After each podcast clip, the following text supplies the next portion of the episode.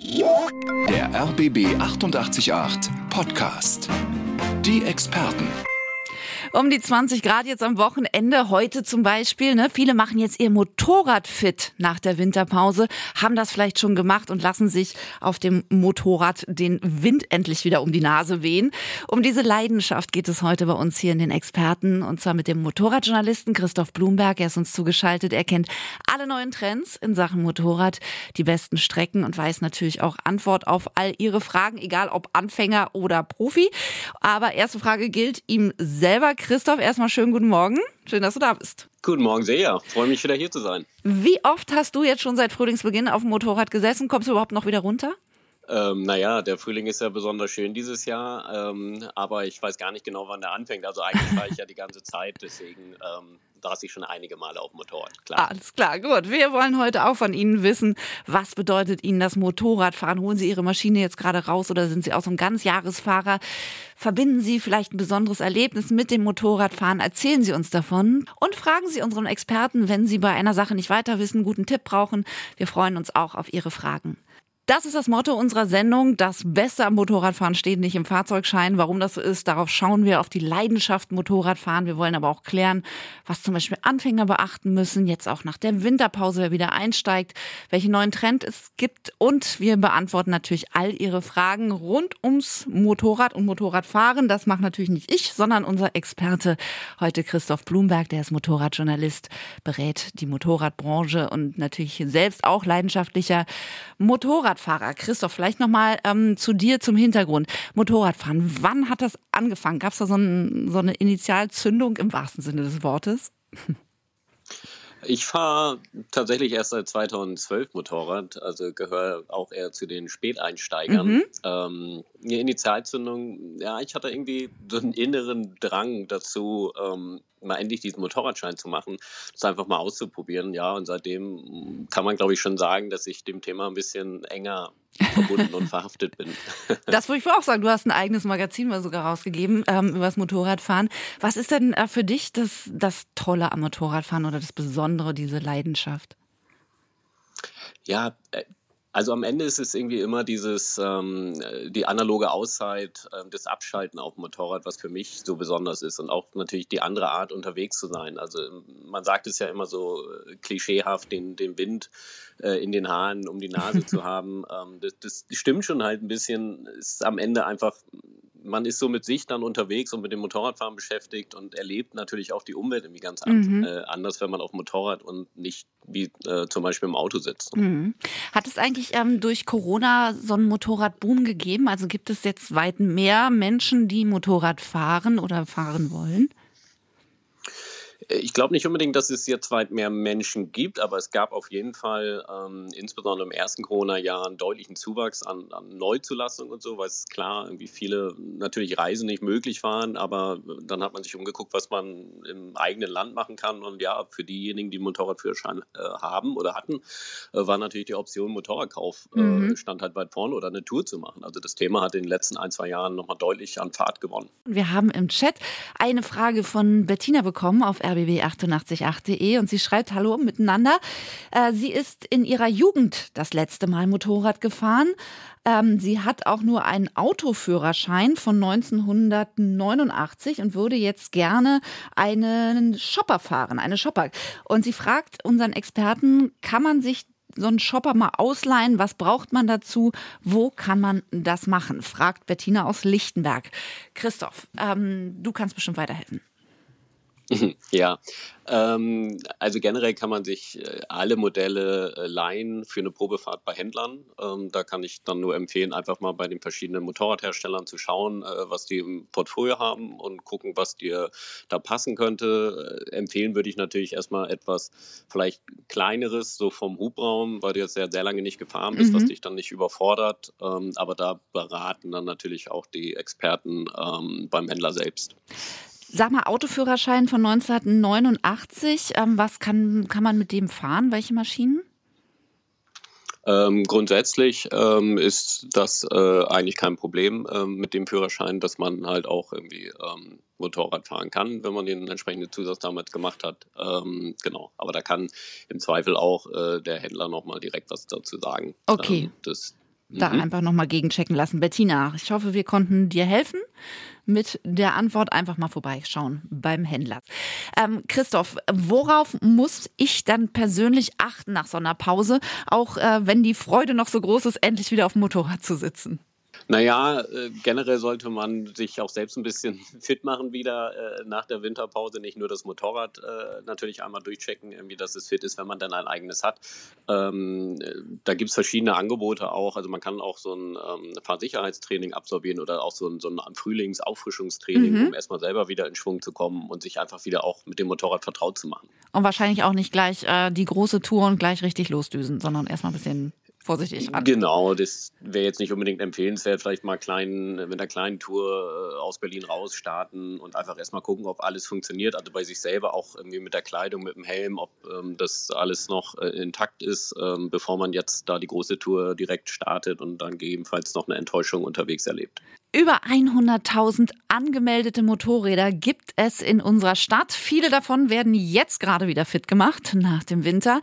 Denn die Motorradsaison ist losgegangen und äh, wir beschäftigen uns heute äh, mit dem Thema Faszination Motorrad, aber auch mit ganz praktischen Fragen. Dafür ist uns zugeschaltet Motorradjournalist Christoph Blumberg. Und äh, wir haben gerade eben darüber gesprochen, wie man sich so persönlich so ein bisschen fit macht nach der Winterpause fürs Motorradfahren. Aber Christoph, jetzt wollen wir nochmal auf die Maschinen an sich eingehen. Ähm, was muss muss ich dann so checken, prüfen, wenn ich mein Motorrad jetzt äh, wieder raushole? Na, das äh, Wichtigste sind bestimmt die Reifen und Bremsen. Mhm. Also da sollte man einfach mal gucken, ob, äh, also Reifendruck natürlich überprüfen, ähm, gucken, ob die Bremsen äh, noch funktionieren, ob ähm, da die Bremsbelege noch okay sind, ähm, Kettenspannung, äh, Ölstand, Wasserfüllmenge fürs Kühlwasser, wenn man es hat. Also äh, wenn man sich das zutraut, äh, selber machen, ähm, wenn man sich das eben nicht zutraut, auch unbedingt zum Händler bringen oder zu jemandem ähm, oder zur Werkstatt einfach, dass die das für einen machen. Die bieten auch entsprechende Frühlingschecks an, äh, weil da sollte man auf jeden Fall nicht sparen äh, und immer auf Nummer sicher gehen. Ja, das wollte ich gerade fragen. Das klingt immer so äh, leicht. Gibt es denn Sachen, wo du sagst, dass, da sollte man jetzt wirklich, wenn man jetzt nicht irgendwie ausgebildet ist, auf keinen Fall selbst rangehen? Also da sollte auf jeden Fall immer ein, ein Fachmann ran. Ich denke da so an Bremsen zum Beispiel.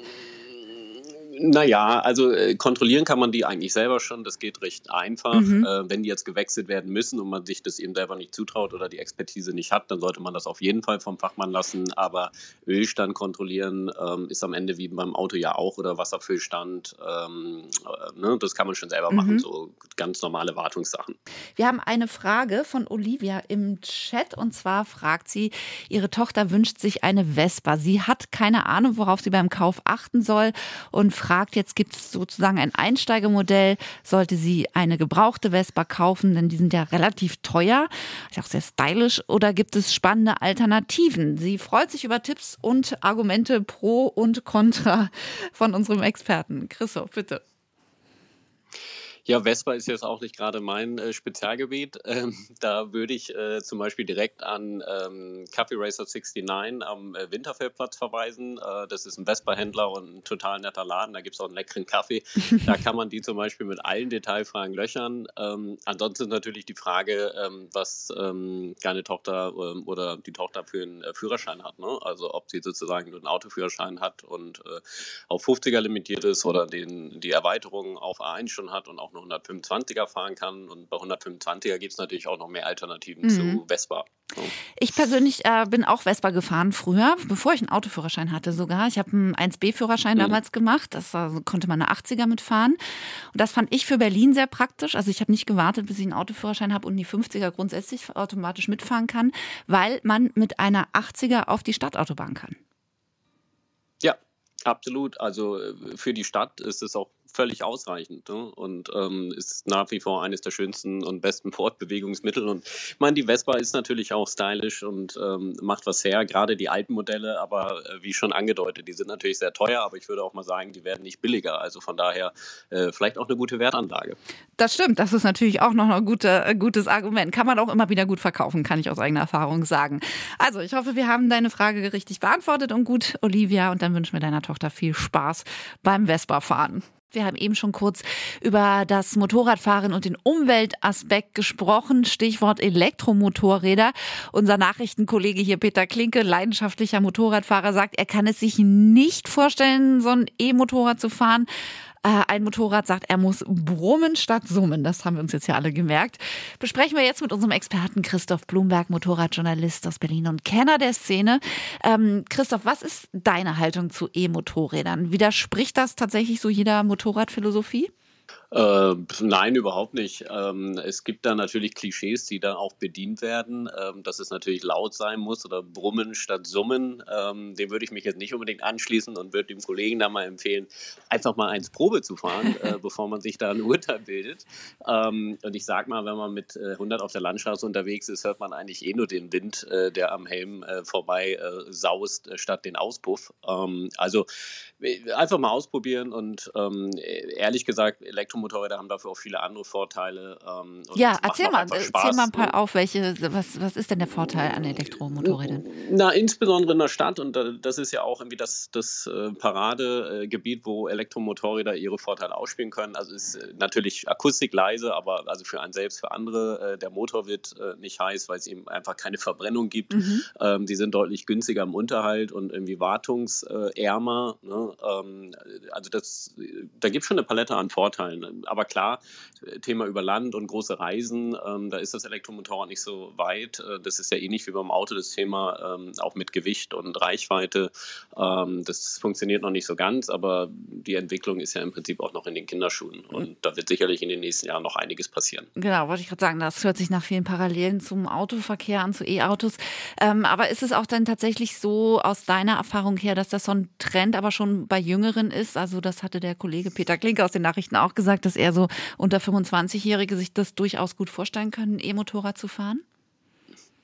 Absolut. Also ich glaube, es ist auch so ein bisschen äh, das, was man bisher gemacht hat. Ähm, ne? dann, dann, vermisst man das auch. Bei jungen Leuten ist es ja gar nicht so, dass die äh, in der Vergangenheit ähm, Verbrennermotorräder gefahren mhm. sind, wahrscheinlich. Ne? Die haben dann einfach einen anderen Zugang und kommen aus der Generation äh, Apple, Smartphone und so. Ähm, für die ist es irgendwie cool. Und irgendwie dann hat man noch verschiedene Gimmicks und irgendwie äh, smarte Technologien, die oft auch mit dem Elektromotorrad einhergehen. Also nicht nur, gibt es natürlich auch bei anderen.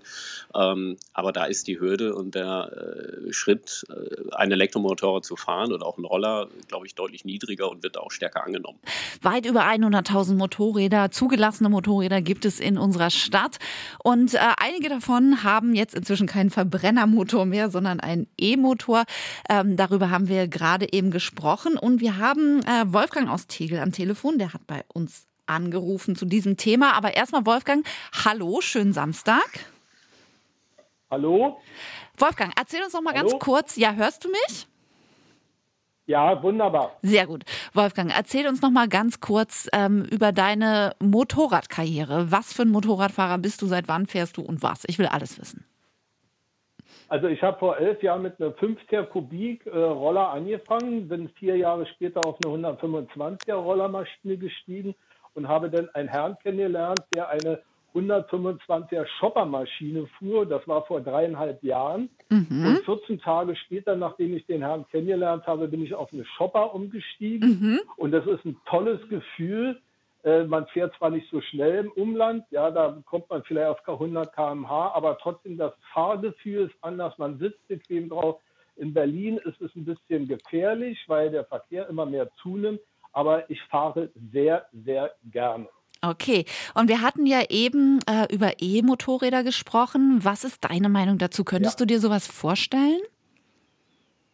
Äh, ich äh, beobachte die E-Roller. Ich finde es toll, dass äh, umweltfreundliche Fahrzeuge auf den Markt kommen. Aber sie haben einen Nachteil für die restlichen motorbetriebenen Fahrzeuge.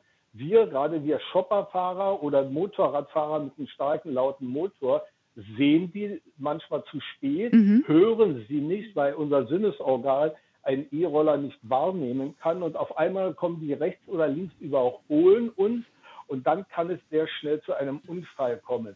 Okay. Äh, ich habe, wenn ich so ein äh, Fahrzeug sehe, spreche ich manchmal die Fahrer an und ich wollte einfach den Herrn Blumberg, der ja also als Moderator mit äh, vor der Sendung sitzt, bitten, dass er mal die E-Rollerfahrer sensibilisiert, damit die ein bisschen achtsamer fahren und die Straßenverkehrsverordnung einhalten, weil wenn die rechts überholen, ist es manchmal sehr gefährlich. Okay. Und äh, es kommen zwei Leute dann meistens äh, zu Schaden, der E-Roller und der Motorradbetriebene Roller. Äh, Christoph Blumberg ist gemeint, unser Experte heute hier tatsächlich ja. zugeschaltet bis 13 Uhr, Motorradjournalist und ähm, auch in der Motorradbranche beratend tätig. Ähm, Christoph, können wir diesen Appell an dich weiterreichen sozusagen? Ja, äh, ich kann das natürlich stellvertretend machen. Äh, ich glaube, es ist gar nicht mal so ein Appell jetzt an eine spezielle Gruppe, äh, ob die Elektro fahren oder Verbrennungsmotorräder. Ich meine, das gilt im Prinzip für alle, ähm, dass sie sich natürlich an die Verkehrsregeln halten. Ähm, klar, rechts überholen, zur Ampel vorfahren ist natürlich mit dem Roller einfacher als mit dem Motorrad. Dem stimme ich schon zu. Am Ende sollten wir alle umsichtig fahren und aufeinander Acht geben, damit wir alle eine schöne Saison haben. Ähm, Christoph, wir hatten es vorhin schon ein bisschen besprochen. Viele Viele steigen jetzt wieder aufs Motorrad rauf nach der Winterpause, haben eben ausgesetzt über den Winter oder noch länger. Da bietet sich, ähm, hattest du noch vorhin kurz erwähnt, und wir wollen das ein bisschen vertiefen, ein Fahrsicherheitstraining an. Ähm, wo hier in Berlin oder im Umland können denn Motorradfahrende ihre Fahrsicherheit so testen? Wo geht das überall? Genau, ähm, da gibt es das Fahrsicherheitszentrum vom ADAC in Linte zum Beispiel. Das ist eine knappe Stunde südlich von Berlin. Äh, das kann ich empfehlen, da war ich auch selber schon mal. Ähm, da kann man verschiedene Kurse buchen, also vom sozusagen Einstiegslevel, einfach einen Auffrischungskurs äh, sozusagen unter äh, Instruktionen und Beobachtungen äh, des Einrollern oder halt auch ein richtiges Kurventraining ähm, bis hin zu Rennstreckentrainings, die man natürlich dann nicht in Linte machen kann. Da könnte man dann auf den Spreewaldring gehen mhm. oder ähm, auch nach Großdöllen zum Beispiel. Das sind zwei Rennstrecken in der Nähe von Berlin. Kannst du mal so ein paar ähm, Übungen sozusagen in Anführungsstrichen nennen, die man bei so einem Fahrsicherheitstraining macht? Was trainiert man da? Äh, Bremsen ist ein äh, wichtiger Punkt, einfach das richtige Bremsen und auch äh, sich zu trauen. Kommt natürlich immer darauf an, ob man jetzt ein ABS-Motorrad hat oder vielleicht ein älteres ohne. Ähm, das Bremsen auch auf nasser Strecke. Mhm. Ähm, dann natürlich Kurven fahren, äh, im Kreis fahren sozusagen mit Schräglage und auch einfach da gucken, äh, wie viel Schräglagenreserven man selbst bzw. das Motorrad noch hat und ähm, auch Ausweichmanöver. Also alles, was man so im normalen Straßenverkehr auch erleben kann äh, und wo man sich damit durch so ein Training gut darauf vorbereiten kann. Erinnert erinnert mich so ein bisschen an die Fahrstunden, da musste man das auch mal machen auf Motorrad. Ähm, für die meisten ist eh keine Frage, aber ich will es trotzdem noch mal äh, mit dir kurz besprechen. Es macht schon Sinn, das auf jeden Fall mit seiner eigenen Maschine zu machen, also sich nicht irgendwie ein anderes Motorrad zu leihen oder sowas dafür. Äh, beides ist möglich, aber klar, ähm, es macht natürlich Sinn, das mit dem eigenen Motorrad zu machen, weil mit dem ist man ja sonst auch immer unterwegs äh, und, und äh, das, jedes Motorrad reagiert da auch unterschiedlich und fährt sich anders. Ne? Also auch von der technischen, technischen Ausstattung her. Das eine hat halt eben ABS und verschiedene andere elektronische Helferlein, Stabilitätskontrolle, Traktionskontrolle. Ähm, das ist natürlich was anderes, wenn man das dann auf so einem Motorrad übt, aber selber vielleicht ein altes fährt oder so. Also deswegen, klar, gerne mit dem eigenen Motorrad sofern vorhanden machen. Ansonsten kann man man sich bei solchen Trainings in der Regel auch welche leihen. Unser Fahrsicherheitstraining, kleiner Tipp von mir, ist übrigens ein super Geschenk, wenn man einen Motorradfahrer in seinem Bekanntenkreis hat oder eine Motorradfahrerin. Das kommt immer sehr gut an, wenn man sowas geschenkt bekommt. Christoph, ich habe mich im Vorfeld dieser Sendung mit Freunden unterhalten über das Thema Motorrad und eine Freundin hat gesagt, sie hat den Eindruck, dass Motorradfahrer immer total markentreu sind, also fast schon Markenfetischisten. Das heißt, einmal BMW, immer BMW, einmal Suzuki, immer Suzuki. Stimmt das? Ist das auch dein Eindruck? Ja, man kann das schon beobachten. Also Motorradfahren ist ja schon ein sehr leidenschaftliches Thema. Ähm, und ja, ich glaube, wenn man da mit einer Marke sehr zufrieden ist, ähm, bleibt man da auch treu. Also und äh, kennt die Vorzüge und genießt sie dann auch. Findest du es dann gut, dass man vielleicht aber auch mal umsteigt und sagt, ich lerne auch mal was anderes kennen? Oder ist das wurscht? Mm, äh, absolut. Also ich selber äh, habe da verschiedene Hersteller ähm, in der Garage und ich meine, jedes hat so seine Vorteile. Ne? Also das ist oft an der Motorkonstruktion bedingt. Das eine hat einen Boxermotor, äh, meine GS zum Beispiel. Ähm, die anderen haben halt einen ähm, äh, Twin-Motor oder so, also Ducati zum Beispiel. Also da hat so jedes Modell oder jeder Hersteller so ein bisschen seine Eigenheiten und auch äh, das, was sie halt so charakterstark macht für viele.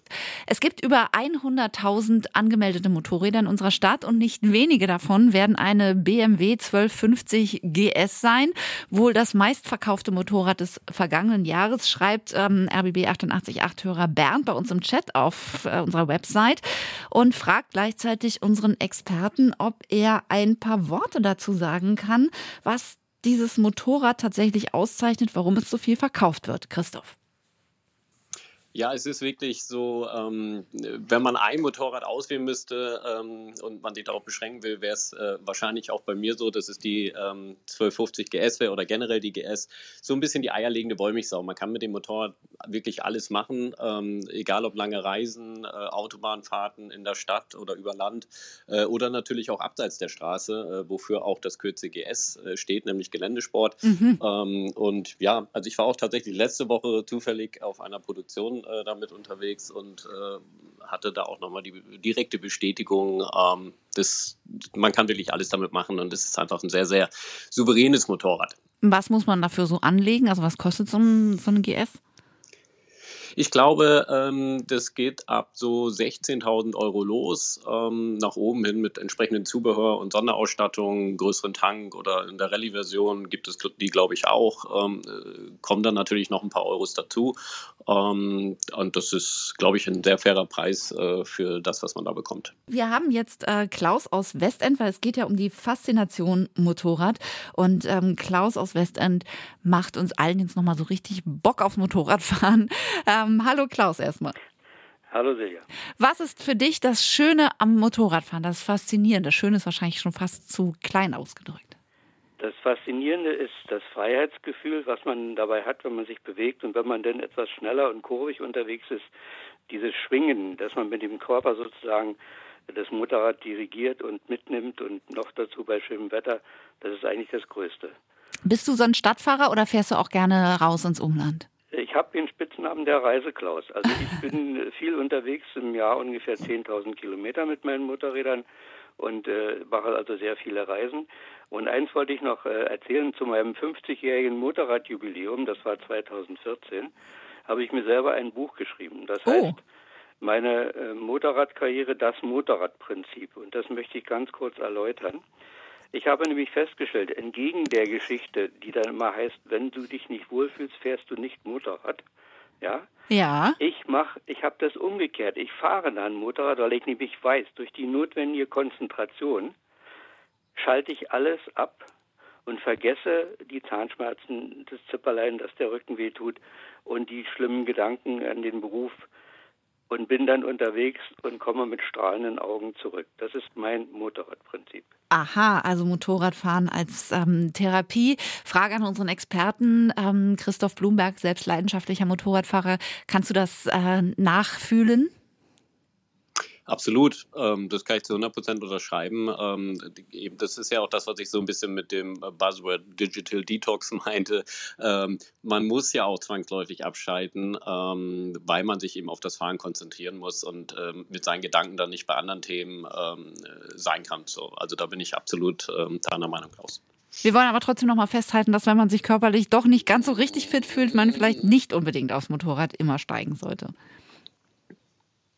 Äh, klar, ähm, definitiv, man sollte jetzt auch nicht fahren, wenn man äh, kaputt, müde oder was auch immer ist oder sich auch ähm, unwohl im Sinne jetzt vom mit dem Motorrad unwohl äh, fühlt oder wenn man jetzt gerade im Sattel sitzt, ähm, auf jeden Fall nicht. Aber klar, um abzuschalten und auf andere Gedanken zu kommen, äh, den Alltag mal hinter sich zu lassen, also die kleine Auszeit auf der Landstraße, ist es, glaube ich, sehr sehr, sehr gut geeignet. Okay, also da sind wir uns alle einig. Dankeschön, Klaus aus Westend, für deinen Anruf und tolle Geschichte, sich selbst sozusagen zum Motorradjubiläum ein eigenes Buch zu schreiben und zu schenken. Äh, Weiterhin ja, gute Fahrt, Klaus. Darf ich ganz kurz ja. einen Appell loswerden Bitte. zu der Sicherheitsfrage? Ich habe festgestellt, im Frühjahr ist es immer ein Risiko, wenn man äh, neu wieder unterwegs ist. Viele Autofahrer haben sich angewöhnt, nach Wildwestmanier beim Vorfahrt nehmen, so lange zu warten, bis sie das Weiße im Auge des Motorradfahrers sehen und fahren dann doch rein. Mhm. Das passiert mir bei meinen Fahrten mindestens dreimal pro Tag. Okay. Äh, einfach nochmal die Nachricht weitergeben. Motorradfahrer, zumindest die etwas mehr PS haben, Motorräder können sehr schnell beschleunigen, aber mit dem Bremsen ist es nicht ganz so flott. Selbst mit ABS äh, muss man eben registrieren, dass ein Auto schneller bremst. Und das wissen die wenigsten Autofahrer. Also wichtiger Appell von Klaus aus Westend. Super, vielen Dank dafür. Ganz, ganz wichtig, gerade jetzt äh, zum Start wieder in die Motorradsaison, wo wieder mehr Motorräder auf den Straßen unterwegs sind und wir Autofahrer uns auch da wieder drauf einstellen müssen.